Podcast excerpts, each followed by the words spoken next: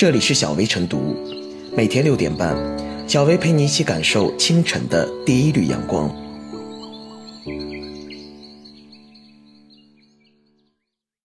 本期导言：近日，沃尔玛华西地区与微信支付达成深度合作，部分门店停止接受支付宝支付，仅支持微信支付。沃尔玛方面回应称，这是商业决定。除沃尔玛外，湖南多地的步步高超市也停止接受支付宝支付，两家大型超市出台的排他性支付规定引来舆论的批评质疑。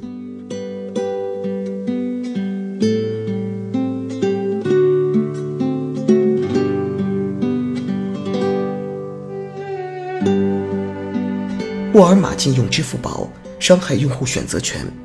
眼下，随便一个马路摊位。都可能使用支付宝或者微信支付，沃尔玛等连锁机构的做法当然会给用户带来不便。沃尔玛是全球最大超市连锁机构，所以尽管只是部分门店这么做，也容易引起用户担忧。更何况，沃尔玛是京东第三大股东，而腾讯是京东第一大股东，很难避免瓜田李下之嫌。而一旦这被看作是搞二选一排他竞争，那么。就可能成为一场支付领域大战的导火线。腾讯和阿里各有自己的庞大商业版图，战火蔓延开来的话，后果不堪设想。不妨脑补一下：去沃尔玛只能用腾讯支付工具，到阿里旗下商超又只能使用支付宝，商家累不累？用户也嫌麻烦。腾讯方面回应：现在任何一个第三方移动支付都还处在跟商家沟通、推广接入的过程。接入与否，主动权在商家。这话看似有道理，但在移动支付已成为日常生活场景的情况下，如果不是出于其他考虑，商家完全没有必要禁用支付宝或微信支付，人为给消费者制造不便。这不禁让人想起2011年腾讯大战三六零的往事，两家互相排斥对方，强行要求用户卸载对方软件，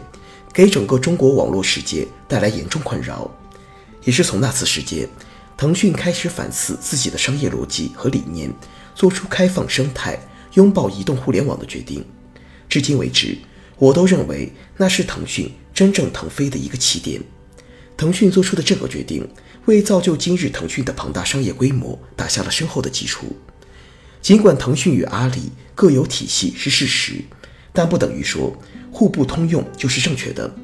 虽然像是在商业竞争环境下的一个不得已的选择，是一个悬而未决的问题，并不意味着这种模式可以复制到双方旗下的阵营，扩展到整个商业生态，其后果可想而知。必须承认，这确实涉及到了用户的选择权。微信用户超过十亿，支付宝用户超过五亿，你说这不涉及用户选择权，如何让人信服？当一款支付工具的用户，庞大到一个国家的很大一部分人都在使用，这就不单纯是商业了，还涉及到公共利益和社会责任，不只是我的地盘我做主的问题。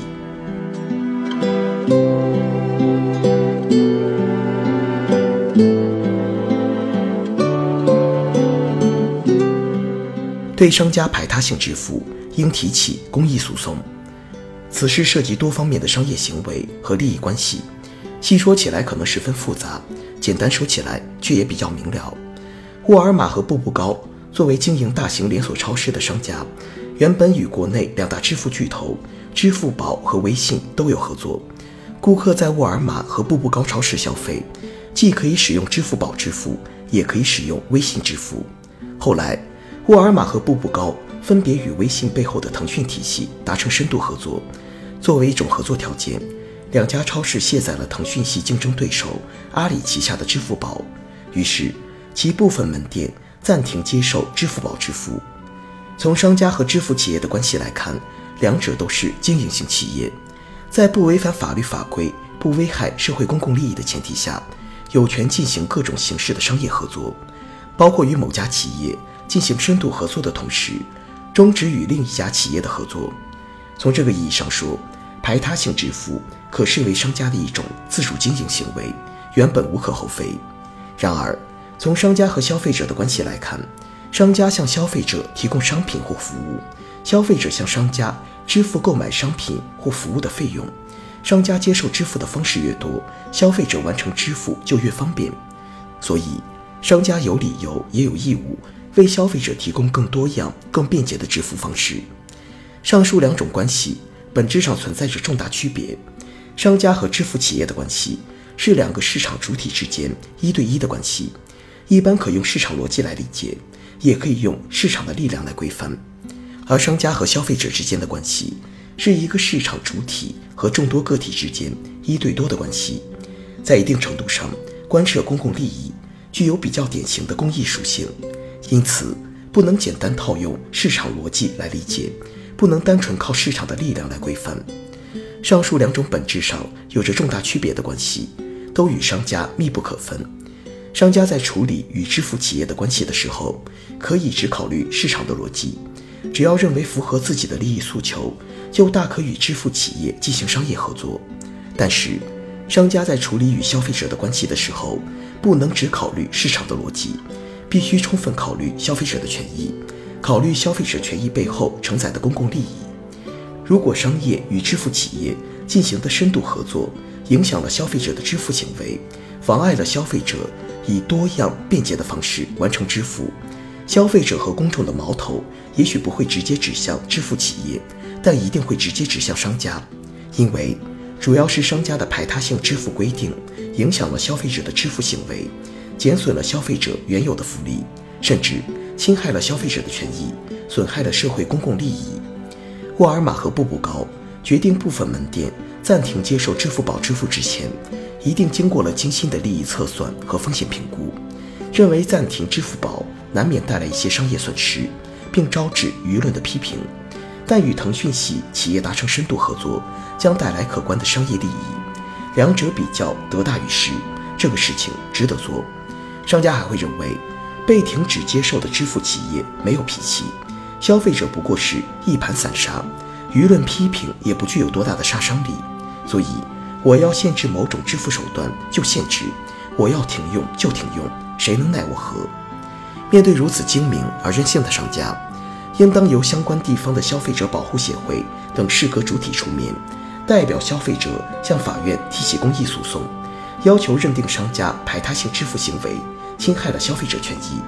判令商家纠正，并对消费者予以有效弥补。如此运用法律的逻辑和力量，能够帮助商家正确认识自己与消费者的关系，促使商家回归维护消费者权益和社会公益的正道。